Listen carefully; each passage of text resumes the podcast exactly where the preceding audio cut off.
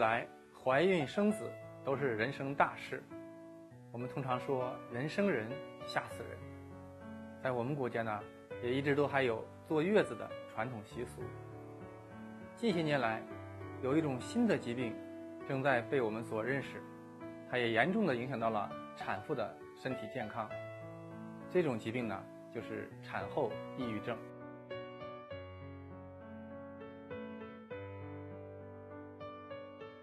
产后抑郁症通常是在生产之后一个月之内出现，产妇会出现心情不好、烦躁、易怒、反应迟钝、不想说话、不想吃饭，以及身体的各种不舒服，还有失眠、焦虑不安等等表现。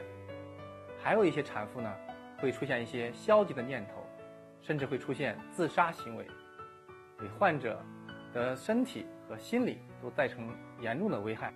目前，产后抑郁症的患病率已经高达百分之五到百分之三十，有很多原因跟产后抑郁症的发病相关。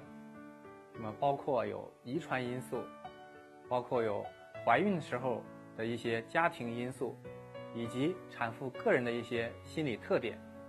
那么，也包括产褥期的一些护理是否到位，也包括。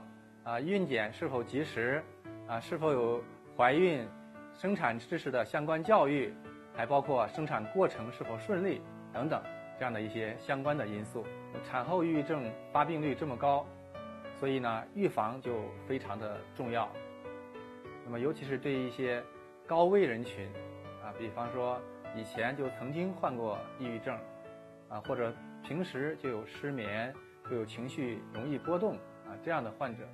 我们可以及时的给予一些心理的支持啊，尤其是在怀孕以后，呃，家人的支持和陪伴都是十分有效的。那么也还包括对于孕产知识的一些相关健康教育，同时呢，及时的做孕检也会有助于减少产后抑郁症的发生。针对初产妇，啊，也就是没有生过小孩的这样的女性，那么在怀孕之前。或者怀孕当中，啊，可以增加跟已经生过小孩的啊过来人进行一些相关的交流，啊，通过这些活动呢，都可能会帮助我们减少产后抑郁症的发生。那么真正出现了产后抑郁症呢，我们也可以给予一些药物或者心理治疗。产后抑郁症面临的另外一个重要问题是哺乳的问题。呃，当选择服用一些抗抑郁药物的时候。会对孩子可能会产生不利影响，所以呢，我们一般会建议，在这个时候要权衡利弊。对于一些重度抑郁症患者，我们首先考虑的是产妇的健康，这个时候可以考虑停止哺乳；而对一些比较轻微的症状的患者，我们可以考虑进行心理治疗，而不是首先选用药物治疗。